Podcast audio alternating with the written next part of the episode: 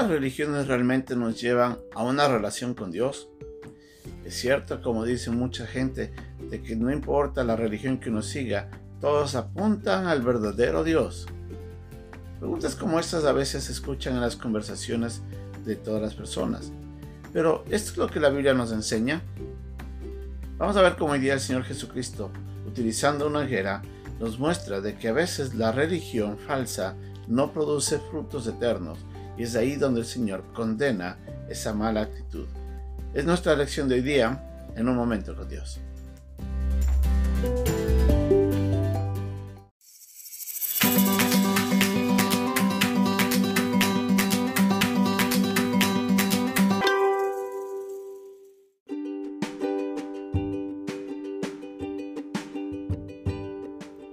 Pasaje de hoy día se encuentra en el capítulo 11, versículos 12 al 14 de Marcos.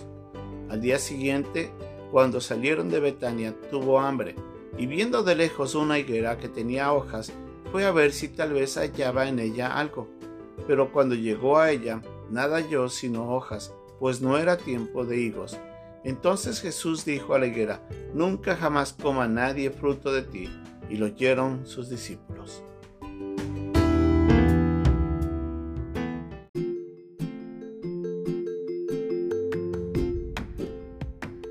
Era lunes y el Señor Jesucristo estaba subiendo desde Betania a Jerusalén.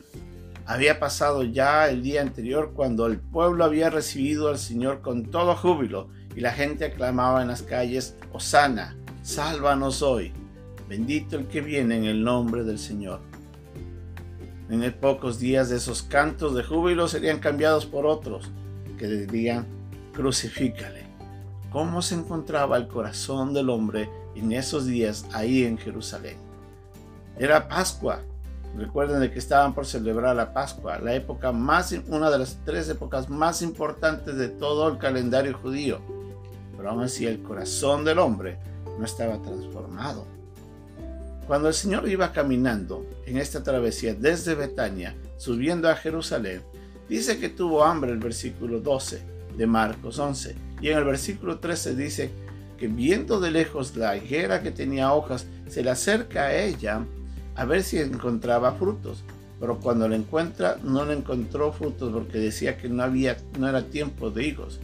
Y dijo el versículo 14, entonces Jesús dijo a la higuera, nunca jamás coma fruto de ti. Y no, y lo oyeron sus discípulos. El Señor estaba viendo de que esa higuera estaba mostrando una falsa ah, apariencia.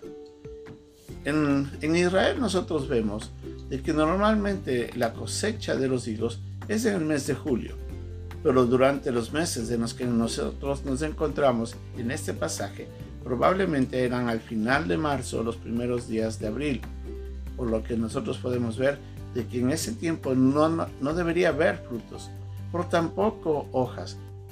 La higuera en, en Israel generalmente en esta época pasaba sin hojas y sin frutos. Pero al ver los frutos del Señor pensaba de que iba a encontrar en ella, eh, perdón, las hojas, pensaba encontrar frutos cuando se encontró con una planta sin producción.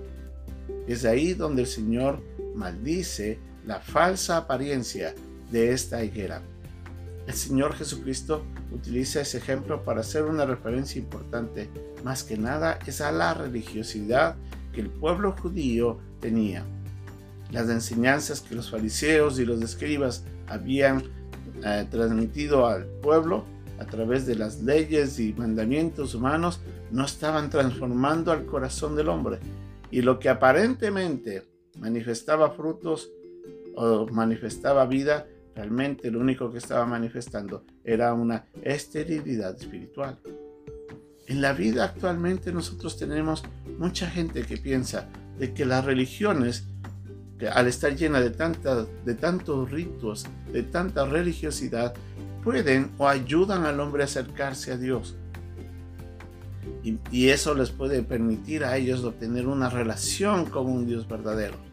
Pero la verdad es que eso no es cierto. La Biblia nos dice algo importante. La religión no transforma al hombre, es la relación con el Dios verdadero lo que sí transforma al hombre. Ahora, la religión, en este caso la religión judía, tenía principios bíblicos, pero los había desechado para poder poner sobre ellos una cantidad gigante de normas humanas, transformando una verdadera relación en una religiosidad sin frutos. En el día de hoy vemos muchas otras religiones que tienen muchos ritos que aparentemente deberían ser o parecerían ser bíblicos, pero realmente no son verdaderos. ¿Cómo una persona puede tener una relación por medio de ah, con, el, con el Dios Todopoderoso? Es solamente a través de la fe de Cristo. Jesucristo le dijo a Nicodemo de que era al hombre necesario nacer de nuevo. La idea de nacer de nuevo nos lleva a la, a la figura real de que en un momento el hombre cuando nace, nace muerto espiritualmente y sin relación con Dios. El pecado nos trajo la muerte espiritual. Entonces, para que una persona pueda relacionarse con Dios, necesita nacer de nuevo. Y es ahí donde Jesucristo le dice, es necesario. La religión no puede producir eso, porque la religión no ayuda. Lo único que cambia y que da esa transformación al hombre es la, la fe en Cristo. Dice la Biblia de que nosotros a través de Cristo nacemos de nuevo. Pasamos de ser hijos de ira y de condenación a ser hijos de Dios. Pasamos de ser condenados a ser salvos. Pasamos de ser em, ajenos de la ciudadanía del cielo a ser ciudadanos del cielo. El cambio solamente se puede producir por la fe en Jesús. Jesús recuerda que vino a morir por nuestros pecados y vino para salvarnos. El momento que la persona eh, recibe a Cristo, el Espíritu Santo entra a morar en el cristiano. En ese instante, el hombre nace a una vida espiritual a la cual estaba ajeno y estaba muerto a causa de sus delitos y pecados y que ahora, en esta nueva condición, puede relacionarse directamente con Dios y los frutos anhelados se van a presentar. Una persona, aún dentro del cristianismo, mientras no haya recibido a Cristo, no ha nacido de nuevo y por tanto es como esta higuera que parece que tuviera frutos, pero realmente está infructífera. Usted ya recibió a Cristo.